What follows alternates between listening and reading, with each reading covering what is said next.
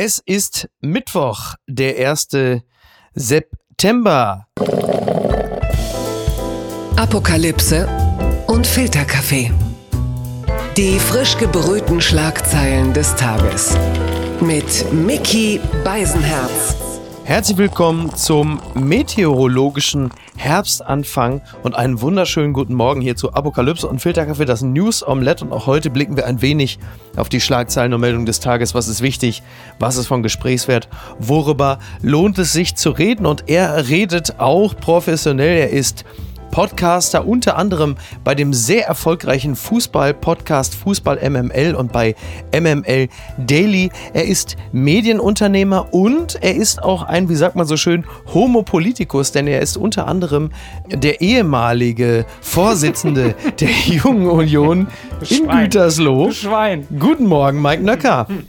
Guten Morgen, Mickey Beisenherz, du Schwein. Mike, bevor wir gleich in die, in die ganz harten äh, politischen Themen einsteigen, äh, möchte ich dich noch kurz mit dieser Meldung konfrontieren. Es ist wohl so, dass der, der Wendler, äh, der verkauft jetzt wohl seine Villa in Florida und er möchte äh, nach Brasilien. Er will jetzt zu Copacabana. Er könnte also quasi er, äh, dann äh, Laura und Ronald Schill könnten dort quasi das Trio de Janeiro bilden. Ich sag mal so, so ein ja, ein Antisemit, ein deutscher Verbrecher, der nach Südamerika flüchtet, da ist jetzt dem ein oder anderen Opa, wird in Deutschland wohlig ums Herz, wenn er diese Meldung hört. Berührt dich sowas? Total. Ja. Aber ich wollte auf ähnliche Dinge hinaus, wollte ja sagen, irgendwie vor Jahren machte man das noch nach Argentinien. Jetzt scheint Brasilien en vogue zu sein. Ja, aber das ist äh, tatsächlich etwas, da fühle ich mich wirklich belästigt vom Boulevard und auch von Social Media, äh, dass ich tatsächlich solche Menschen kennen muss. Ja, da, da diene ich ja, da diene ich ja gern. Aber da haben sie zumindest in der Favela auch mal einen, auf den sie herabschauen können und sagen können, mein Gott, wie manche Leute. Und natürlich schwierig Bolsonaro, wenn da jetzt so ein Corona-Leugner kommt, das kann dem Mann nicht recht sein. Aber da kannst du doch vielleicht demnächst hier äh, mal vorschlagen, den, den Dschungel nach Brasilien zu verlegen. Da gibt's den ja auch und dann spart RTL eine Menge Reisekosten Ja. und kann das dann einfach von vor Ort machen. Ja, aber auch in Brasilien hat man ja irgendwo auch noch seinen Stolz. Aber gut, wir kommen hierzu. Gucken mal, wer da spricht. Söder nennt Ampelkoalition einen verdünnten Linksrutsch. Schauen Sie, der Wahlkampf wird härter. Das berichtet der Tagesspiegel. CSU-Chef warnt vor Regierung ohne Union. CSU-Chef Markus Söder hat vor einem Linksrutsch in Deutschland nach der Bundestagswahl gewarnt und bezieht darin auch eine mögliche Ampelkoalition aus SPD, Grün und FDP mit ein. Zitat, auch eine Ampel wäre ein etwas verdünnter Linksrutsch. Ich weiß, dass nicht jeder mehr Angst hat vor einem Linksrutsch, aber man muss halt wissen, was das bedeutet. Das bedeutet also erstmal sinngemäß, alles ohne die Beteiligung der CDU, CSU ist jetzt ein Linksrutsch und man kann daran auch erkennen, dass die Union jetzt ein bisschen wild um sich schlägt, dass jetzt sogar eine Koalition ohne die Linkspartei, vor der ja gestern noch heftig gewarnt wurde, jetzt dann auch schon ein Linksrutsch ist. Ist es etwas, was dich auch ängstigt, als jemand, der der Union ja immer noch zugeneigt ist? Fragezeichen. Ach, ich, ehrlicherweise weiß ich gar nicht so genau, ob ich der äh, CDU wirklich noch zugeneigt bin. Ähm, ganz stramm konservative Anhänger der CDU, zu denen ich nicht gehöre, äh, behaupten ja, dass auch in der CDU ein Linksrutsch stattgefunden hat. Ähm, insofern ist ja tatsächlich jetzt erstmal die Frage, was, was ist überhaupt alles links und wie weit kann man eigentlich noch Ja. äh, links rutschen? Ach, ich weiß es nicht. Also auf der einen Seite schaltet das natürlich irgendwie so meine, meine normalen Reflexe an. Ich meine, ich komme aus Ostwestfalen, ich Ja. bin katholisch groß geworden, ich bin natürlich in einem CDU-Haushalt groß geworden und so Ja. weiter. Und da war die SPD und das Linke war natürlich quasi immer, immer, immer der Feind. Insofern wird das auch kurzzeitig mal angeschaltet. Auf der anderen Seite habe ich sowieso irgendwie so das Gefühl, eigentlich ist ja Kohl immer noch Kanzler. Also wir erleben ja, egal was passiert und Ja. egal mit welchem Kanzler oder mit welcher Regierung wir durch die Zeit so geflogen sind, so richtig hat sich in diesem Land ja nicht wirklich was verändert. Also Das war ja auch, aber eigentlich auch nie nötig, haben wir ja festgestellt. Also lange Zeit war das ja halt eben das berühmte Stabilitätsversprechen, an das Armin Laschet zuletzt beim Triell ja auch nochmal erinnerte, als er halt eben dieses Bild nahm vom Wind der Veränderung in den er sich aber nur stellen möchte, bis halt eben dieser Wind der Veränderung, sprich die Gegenwart oder gar die Zukunft, an ihm vorbeigezogen ist. Naja, aber das ist ja an der gesamten CDU mehr oder weniger vorbeigeflogen. Ne? Also ja. die Tatsache, dass Armin Laschet äh, Kanzlerkandidat ist, äh, kann ich, also wenn ich mich so an die früheren Zeiten des Plakatklebens erinnere und da auf irgendwelchen Parteitagen gewesen bin, das ist der logische Kandidat, mhm. der da ja. aus dieser Urseele der CDU hervorgekommen Aber ist. Aber nur der logische Kandidat, was die Partei angeht, Richtig. wie sie funktioniert. Richtig. Nicht das, was die Wählerin oder äh, sogar auch die CDU-AnhängerInnen äh, wünschen. Naja, wenn selbst die junge Union sich für Markus Söder ausspricht, dann muss man schon relativ viel Chutzpe haben in der CDU. Einfach dieses Votum der jungen Generation, der des Nachwuchs, des Basis, der Basis und so weiter, einfach so wirklich nonchalant zu negieren äh, und einfach, ich mach mein Ding mäßig, einfach irgendwie das zu machen, was man halt mit den Freunden und den mhm. Parteikumpels und den ganzen Geschichten, was man halt immer äh, gemacht hat. So, und das fällt der CDU im Moment gerade ähm, natürlich irgendwie voll auf die Füße, ja. weil sie halt in 2021 nicht angekommen ist, weil sie überhaupt kein Gespür dafür hat, was die Themen sind. Das ist ja der Grund, warum sie überhaupt kein Thema hat, was sie setzen kann. Ja. Sie haben kein Gespür für die Themen, sie haben kein Gespür für die Nöte, sie haben kein Gespür für die Zukunft, ähm, sie haben kein Gespür dafür, wie Menschen eigentlich sowohl heute modern ihr Leben gestalten, als auch, wie sie trotz Aufschwung, trotz äh, all dem Reichtum in diesem Land zu kämpfen haben, ums Überleben kämpfen müssen, teilweise einfach nicht am Ende des Monats nicht genügend Geld haben, um damit über die Runden zu kommen, weil ja. es einfach ein totales Gefälle in diesem Land gibt. Und eigentlich hätte die CDU die perfekte Schablone dafür, weil nämlich, ich weiß, Annalena Baerbock sieht das anders, weil nämlich ja die CDU eigentlich der Erfinder der sozialen Marktwirtschaft ist. Also ja, wenn ist halt nicht, auch schon ein paar Jahre her. Ja, ne? aber wenn nicht jetzt, wenn nicht jetzt in diesen Zeiten, wo wir diese mhm. harte Krise Corona hinter uns gehabt haben, ähm, wenn Menschen wirklich um ihre Existenzen kämpfen mussten oder immer noch mhm. müssen, hast du doch die Idee der sozialen Marktwirtschaft war immer, ich fördere Unternehmen und das Unternehmertum, mhm. um mir eine gewisse Form von Wohlstand aufzubauen, um das dann wieder eben weitergeben zu können. Das also aber um der Trickle-Down-Effekt, den Ronald Reagan schon äh, Anfang der 80er propagiert hat. Ja gut, aber Ronald Reagan und äh, soziale Markt Marktwirtschaft, das war dann aber doch Ja, ja, aber dieser Trickle-Down-Effekt, das ist ja etwas, das macht man ja auf Unionsseiten gerne, weil man dann sagt, naja, dann wird für die anderen auch noch genügend abfallen. Aber kommen wir mal ganz kurz zu Olaf Scholz, der ja, äh, wir verlassen den Pfad der CDU Sag noch mal. nicht ganz. Mike, der, keine Sorge. Der Olaf Gedanke Scholz, wird hier hart kaputt gemacht. Naja, Olaf Scholz ist ja, ja, wir müssen ja auch ein bisschen, ne, du, du, du, du bist du, ja, du, du, bist du, ja, du, du bist ja also knietief in der Union, aber das ist ja, Olaf Scholz ist ja derzeit, er wird ja ein bisschen als Merkel jetzt 3.0 geführt und die Kanzlerin hatte jetzt eben sich dann auch mal wieder in den Wahlkampf eingebracht, weil sie dachte, vielleicht muss ich ab und zu dann doch auch mal was sagen, sagte, mit mir als Bundeskanzlerin würde es nie eine Koalition geben,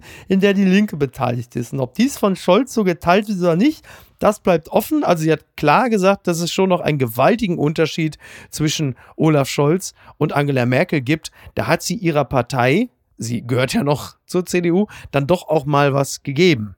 Das ist richtig ist ja auch völlig richtig, was sie sagt. Und äh, es ist ja durchschaubar und wirklich sehr, sehr lächerlich. Also eigentlich ist es ja ein Treppenwitz, dass Olaf Scholz tatsächlich nach oben gespült worden ist. Also nichts war mhm. noch vor einem halben Jahr kaputter als die SPD in Deutschland und nichts war nichtssagender und hat ja auch bis heute nichts gesagt ja. als Olaf Scholz. Und nur weil zwei Kandidaten bei den Grünen und bei der CDU sich, sagen wir mal, nicht ganz so geschickt und nicht ganz so akribisch mhm. auf diesen Wahlkampf vorbereitet haben und das ein oder andere Fettnäpfchen dann irgendwie sich ausgesucht haben, wird plötzlich diese total kaputte Rotte SPD mit dem mit dem Kanzlerkandidaten Olaf Scholz, der einfach das macht, was er schon in Hamburg gemacht hat, nämlich einfach nichts. Naja, aber sie, sie machen es halt. Also sie, es geht ja in diesem Falle in dem Wahlkampf ja sehr stark um das Performative und das machen sie ja sehr, sehr gut.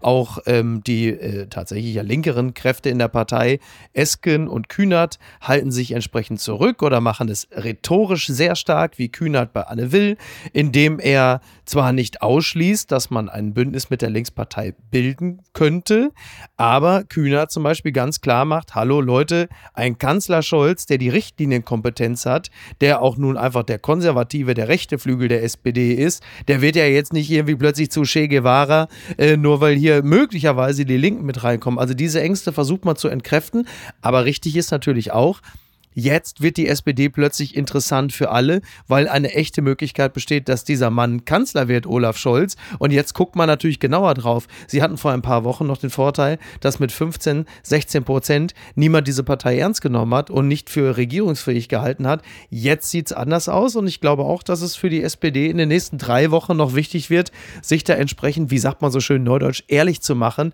wie es um das Verhältnis zur Linkspartei bestellt ist.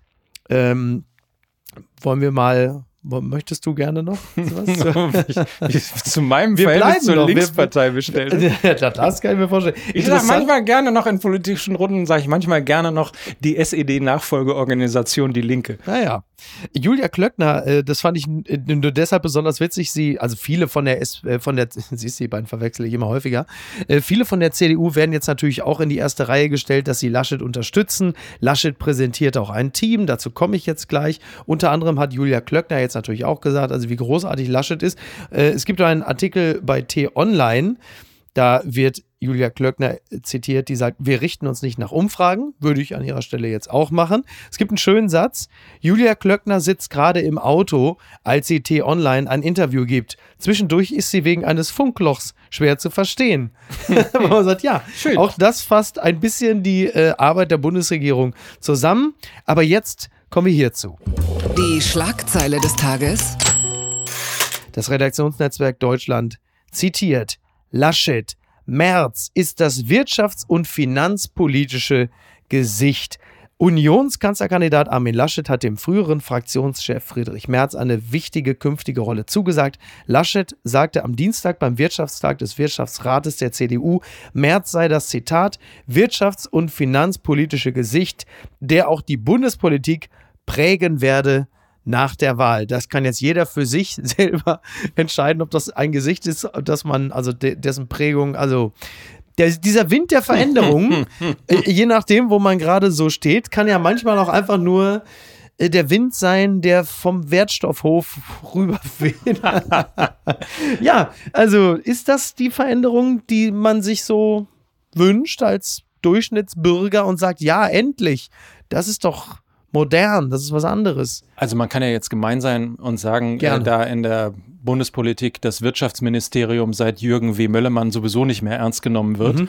ist es eigentlich völlig egal, wer Wirtschaftsminister ist. Wir erinnern uns an Rainer Brüderle, auch ein großer Wirtschaftsminister der Al FDP. Ja. ja, also insofern, ja, ich weiß und ich kann verstehen und mir geht es ehrlicherweise genauso, dass man sich natürlich an März abreibt und dass man sich an ihm reibt, besser gesagt. Mhm. Und dass man. Ist er der große Frotist der Bundespolitik? Er mag es, wenn man sich an ihm reibt.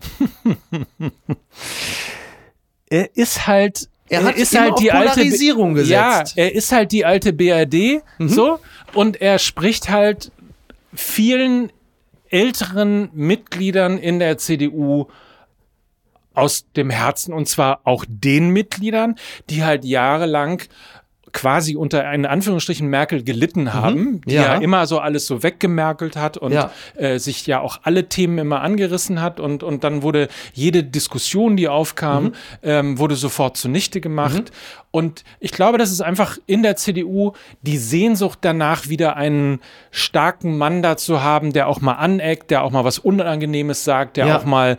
Ähm, das kriegt er hin, das schafft er. Ja, ja, ja, Und, und so, ich bin da auch nicht, ich bin auch kein Märzfreund, mhm. aber ich kann verstehen, warum die CDU wie so ein, ja, das ist halt wie so, keine Ahnung, den, den alten, wie bei einem Fußballverein, wo man die alten Helden von damals, ja, so wie 1860 München, die immer noch die 60er Meistermannschaft irgendwie durch die Arena zieht, damit man nochmal zeigt, dass Ja, man nur, irgendwie dass mal. halt März nie was gewonnen hat. Im Gegensatz Gut. zu 1860. Die sind immer einmal Meister geworden. Allerdings auch in den 60ern.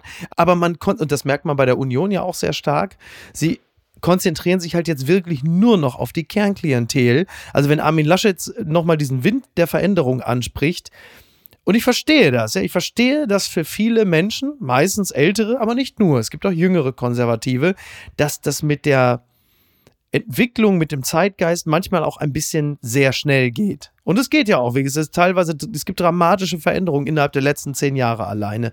Ich verstehe, dass das für manche etwas mehr Angst macht als anderen, aber du kannst ja nicht nur darauf setzen, auf die alten Kräfte und das Alte bewahren. Nee, Warum nicht zum noch. Beispiel jemand wie Linnemann? Also Linne, wenn du schon irgendwie bei der CDU sagst, ich setze auf einen Wirtschaftsfachmann, warum nicht wenigstens jemand Jüngeren wie beispielsweise Carsten Linnemann? Ja, und um den Punkt aufzunehmen, ist ja eher schlimmer noch. Also man sollte ja eigentlich als Politiker keine Angst vor der Veränderung haben, sondern sollte ja eigentlich die Lichtgestalt oder der Leitfaden oder der was auch immer derjenige sein, auf jeden Fall der Lust macht und der Ja. Mut macht für diese Veränderung und der letztlich halt eben auch dein Volk äh, mitnimmt und sagt, pass auf, keine Angst. Ich weiß, es kommen große Herausforderungen, sind aber auch großartige Chancen. Jeder kann sich verwirklichen, jeder kann sich selbstständig machen. Äh, es war möglicherweise noch nie so einfach in diesem Land, sein Leben selbst in die Hand zu nehmen und zu versuchen, sich selbst zu verwirklichen. Und dass wir allenthalben, überall, in jeder Partei, Politiker haben, die eigentlich eher Angst vermitteln und eigentlich eher immer mit dieser Angst spielen auch. Das ist eigentlich das große Fatale überhaupt an der gesamten politischen Lage, die wir, in der wir uns im Moment befinden. Und das bringt uns äh, zu einer aktuellen Umfrage von INSA.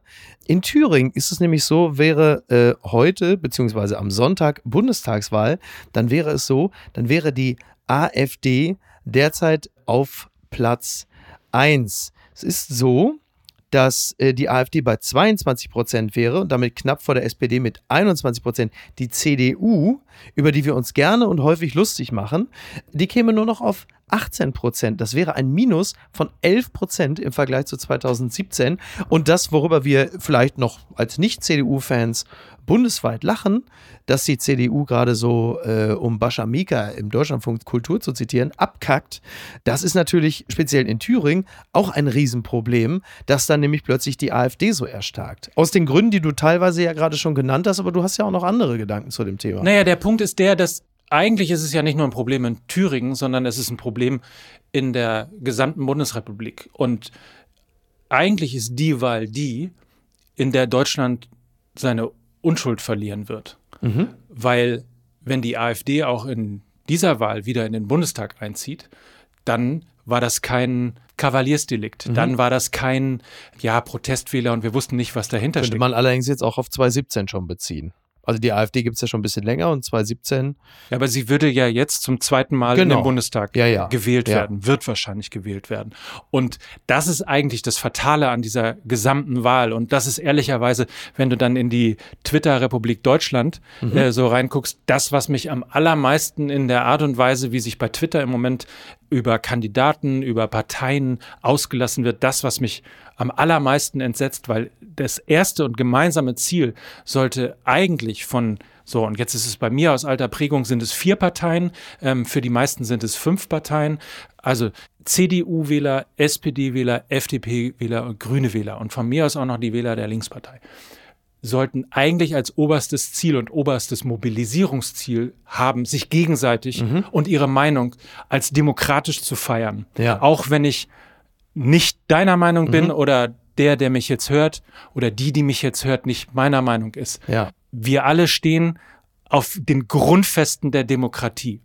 Anders als die AfD, von der wir wissen, dass sie Faschisten in ihren Reihen haben. Selbst der äh, gerade eben noch sehr populär gewordene Uwe Junge, wir erinnern uns an die Schwuchtelbinde und Manuel Neuer, hat jetzt die AfD verlassen, weil er sagt, die sind mir zu rechts geworden. Das muss man erstmal schaffen. So, und dass das nicht das Hauptthema ist, kann ich nicht verstehen. Das ist die größte Enttäuschung in diesem Wahlkampf, dass man sich über Dinge wie, ob Laschet ein Eis ist oder ob er im mhm. Hintergrund lacht und Pech gehabt hat. Ich meine, der ist ja nicht, der wird auch Empathie haben. Der wird ja nicht in die Flutgebiete mhm. gefahren sein und gedacht haben, Mensch, das ist ja ein geiler Auftritt hier davon, heute Abend, schönen guten Tag. Davon und ist nicht auszugehen, so, ja. Sondern es ist halt ein blöder Moment gewesen. Warum ja. auch immer und wie auch immer und natürlich ist es ungeschickt. Ja. Aber dass das wichtiger ist als die große Frage, ob wir es uns als Deutschland, als Deutschland ja. erlauben wollen, noch ein zweites Mal eine faschistische Gruppierung mhm. in den Bundestag im 21. Jahrhundert wählen zu wollen,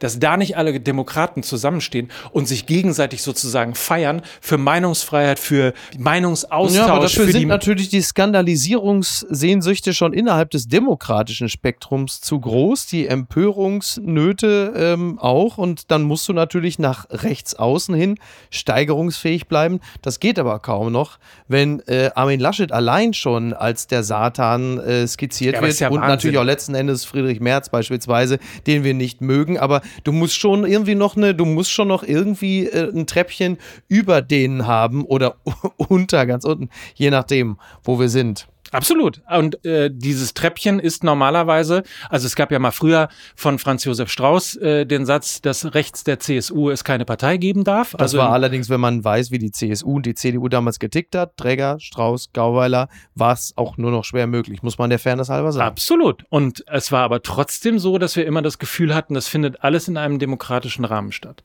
Nein, aber ich finde es wirklich, ich finde es ein wichtiges Thema und ich finde auch, das ist übrigens das, was mich, wenn mich eine Sache an den, an den Linken Linken wirklich nervt, ist dieser moralische Kompass, den die glauben zu besitzen. Also jeder, der sozusagen Grün wählt und SPD wählt, der ist sozusagen ein, ein guter, ein richtiger mhm. Mensch auf dem richtigen Pfad. Und jeder, der anders denkt, ist halt ein Arschloch oder hat keine Ahnung oder ist äh, ein Hinterwäldler, ist ein, äh, was weiß ich, verkappter Rechter äh, und, und so weiter und so fort. Und das ist das, was das Einzige, was mich immer wirklich, ich bewundere die Linke wirklich für die Art und Weise, wie sie dieses Land auch kulturell geprägt hat. Aber dieses intolerante Kackverhalten gegenüber Menschen, die eine andere Meinung haben, kotzt mich jedes Mal so hart an, so wie jetzt gerade.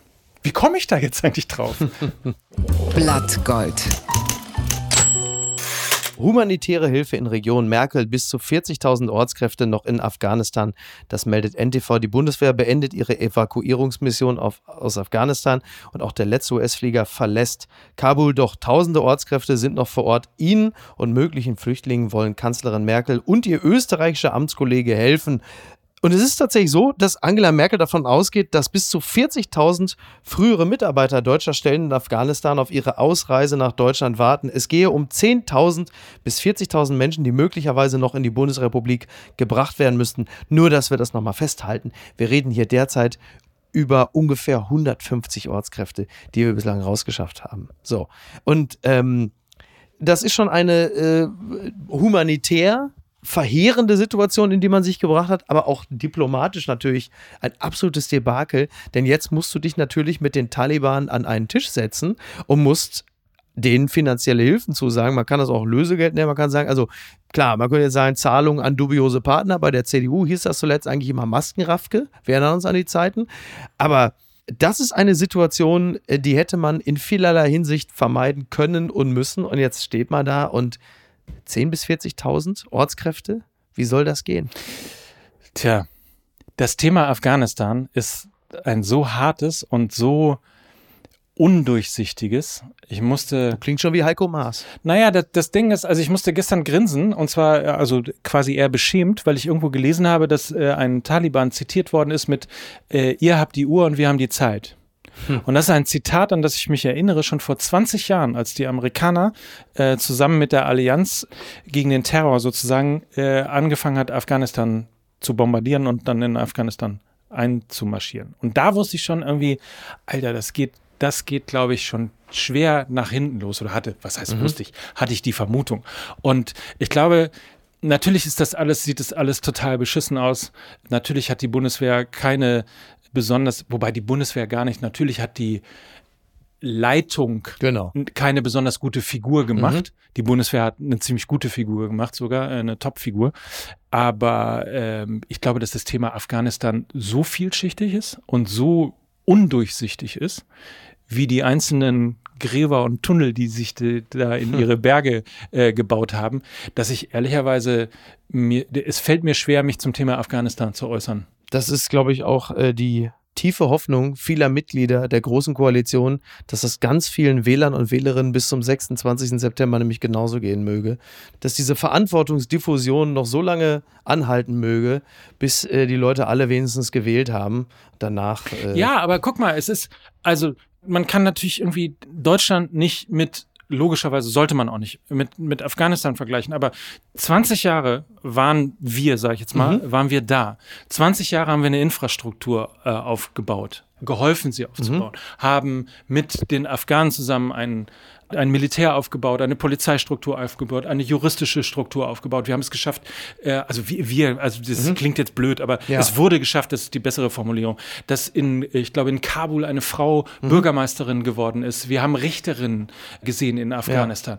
Und was ich mich schon frage, ist, Kasai und Ghani sind sehr reich geworden dabei, also für Gut, die hat sich auch aber gelohnt. trotzdem, was ich mich schon frage, ist, normalerweise setzt du dann ja auch Impulse und triggerst Mhm. und denkst, okay, du hast jetzt irgendwie, zeigst den, den Menschen irgendwie, was freies Leben letztlich auch bedeutet. Und was ich mich schon wundere, ist, warum das innerhalb kürzester Zeit in ein, wie ein Kartenhaus, Mhm. ohne dass es irgendeinen Wi- Widerstand gegeben hat, zusammengebrochen ist. Das war in Deutschland übrigens damals anders. Da wollte man genau das, was man hatte, nicht mehr. Das heißt, es gab auch eine Unterstützung in der in der äh, Bevölkerung natürlich, Ja. äh, um, um quasi sich neu zu erfinden.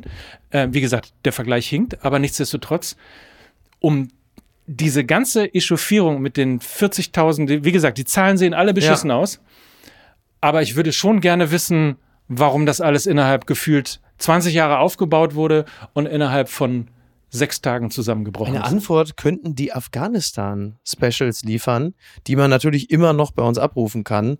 Unter anderem mit Paul Ronsheimer, Natalia Amiri, Emram Feroz.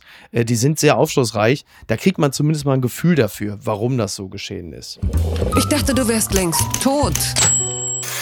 Das Stadtfest in Kastrop-Rauxel. Kastrop kocht über 2021. Es findet doch noch statt. Normalerweise ist dieses äh, Gourmetfest in Kastrop-Rauxel, also Gourmetfest Kastrop-Rauxel ist ja, klingt ja schöner als zum Saufen in die Stadt. Und das findet ja sonst immer um Frohenleichnam statt, im Juni. Dieses Mal natürlich nicht, Corona-bedingt, aber man hat gesagt, wir machen es doch. Äh, und zwar zwischen dem 8. und dem 12. September. Und da ist es jetzt aber auch so, man kann dann Slots buchen äh, von 11 bis 17 Uhr oder von 17 Uhr bis Ende. Die Besucherzahl ist auf 1000 Personen begrenzt. Es gibt natürlich einen Vorverkauf und es gilt die 3G-Regel plus Kontaktverfolgung. Ich melde das zum einen, weil ich natürlich aus der Heimatstadt Kassel-Brauxel komme dort nach Möglichkeit natürlich auch sein werde, aber weil das sehr typisch ist für etwas, was jetzt gerade geschieht, dass trotz steigender Inzidenzen es immer mehr Öffnungs- und Lockerungsimpulse gibt. Auch in Bayern, schauen Sie, Söder, Team Vorsicht, gibt es auch Lockerung der Kontaktbeschränkung.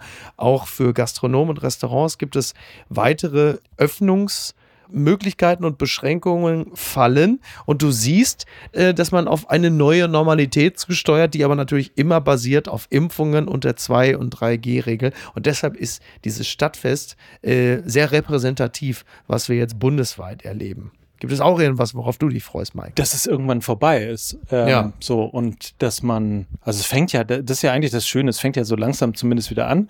Ich habe gestern gelernt, ähm, dass Bielefeld zum Beispiel sich wahnsinnig schwer tut mit Veranstaltungen. Und dass so alles, was Restaurant ist und so, das funktioniert mittlerweile schon ganz gut. Aber dass die Leute wirklich in ein Fußballstadion gehen oder auf ein Stadtfest gehen und so, das ist noch, da sind sie alle noch sehr, sehr zurückhaltend. Ich kann das total äh, verstehen, aber in mir, äh, ich bin natürlich irgendwie auch wieder gierig nach Menschen Klar. und nach Leben und nach. Ja. Außerdem bin ich 2G in einem. Ja. Du ja auch. Ja, sicher. Wir müssen, wir haben hier Vorrang. Wir, Wir sind nicht 2G, wir sind 1A, wir sind ein Antikörpersilo. Wir sind So. ganz voll mit dem Zeug. wir Ne? brauchen eine Fastlane auf jedes Stadtfest. Ja, da, eigentlich steht uns das Oder? zu. Ja, das ist selbstverständlich. So. Ein Stadtfest ist ja, das sage ich ja immer, das ist ja schön, deswegen komme ich auch mal so gerne dahin. Das ist ja, wo man dich so, also, so einlädt an den Bierstand und dir einen ausgibt und dann so nach dem vierten Bier sagt, dass du eigentlich schon mal immer schon ein Arschloch warst. Und das mag ich so sehr. Darauf freue ich mich. Guck mal, das schaffe ich bei dir sogar ohne Bier. Das gibt's doch gar nicht.